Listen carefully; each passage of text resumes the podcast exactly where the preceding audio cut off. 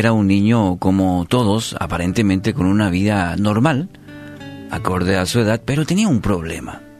Y el problema era que tenía un mal carácter. Y sus padres habían notado la gravedad de este problema. Todos los días Juan se, se peleaba con sus hermanos, se peleaba con los amigos, se peleaba con los compañeros del colegio o cualquier otra persona que le, le rodeaba.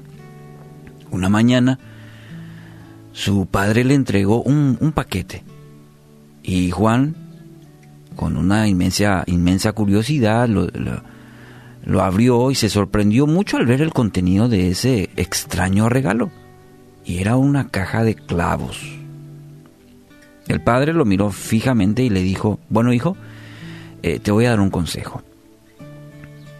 Cada vez que pierdes o que pierdas el control de tu carácter y te enojes o contestes más eh, mal a alguien o discutas con alguien, bueno, clava uno de estos clavos en la puerta de tu habitación. Bueno, el niño obedeció de, de mala manera las indicaciones de su padre. Y el primer día clavó más de 10. Y pronto ya su puerta estaba casi llena de, de clavos. Con el paso del tiempo, este niño aprendió a controlar su mal carácter y por consiguiente la cantidad de clavos por día comenzó a, disminuir. Y Juan descubrió que era más fácil controlar su, su temperamento que clavar los clavos. Y finalmente llegó el día en que Juan ya no clavó ninguno, porque había aprendido a ser más tolerante, tolerante con los demás.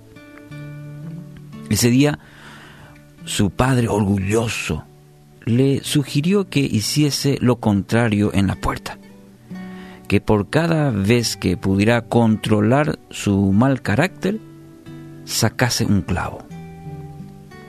Los días transcurrieron y Juan logró quitar todos los clavos. Y el padre notó que su hijo había aprendido muy bien la lección. Entonces lo tomó de la mano, lo llevó hasta la puerta y con mucha tranquilidad le dijo, has hecho bien, pero mira los agujeros que tiene la puerta, provocados por los clavos. La puerta nunca volverá a ser la misma.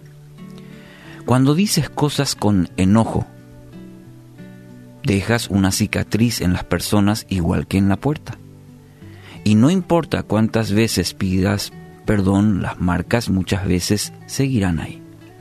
Una herida verbal puede ser incluso más dañina que una física.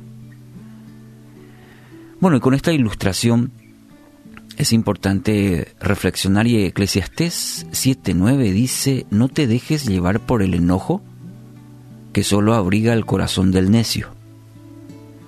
Y todos actuamos en momentos a veces llevados por el enojo, decimos cosas o actuamos en base al enojo y como la ilustración de este chico Juan y su padre, producimos heridas en nuestro entorno. El enojo nos conduce a decir cosas equivocadas, incluso a aquellos a quienes amamos. Y eso deja muchas veces graves heridas en el alma. Y así también alejan a los que nos rodean. Hoy quiero animarte a dos cosas. La recomendación bíblica de hoy nos enseña a dejar el enojo. No te dejes llevar por el enojo, dice Eclesiastés. A dejar el enojo. No solo lastimamos a las personas de nuestro entorno, entorno, sino también a nosotros mismos. Las heridas también son para nosotros. Acercarte a Dios, orar y pedir que su perdón cubra tu vida, que te enseñe no solo a pedir perdón a los demás, sino a amarlos y cuidarlos. Y también que puedas perdonar a aquellos que te han herido, porque muchas veces el enojo es una reacción justamente y justificamos eso. Es como el chico ahora, él me hizo primero, él me ofendió primero él, y reaccionamos de acuerdo a ello. Entonces tienes que, tienes que aprender a perdonar, perdonar a los demás y perdonarte a ti mismo. Y cuando entramos en el tema del perdón, solo el perdón de Dios tiene el poder de sanar toda herida, quitar toda cicatriz del corazón, del alma, y puede hacer una restauración total. No va a quedar como la puerta de la ilustración. Dios puede restaurarlo completamente, desde tu forma de pensar y tu forma de actuar. Así que hoy da el primer paso. ¿Cómo? Bueno, pidiendo ayuda a Dios, dejando que su espíritu te guíe para saber pedir perdón y perdonar y dejar el enojo de lado. Actuar con el enojo bajo enojo no va a traer ningún beneficio a tu vida.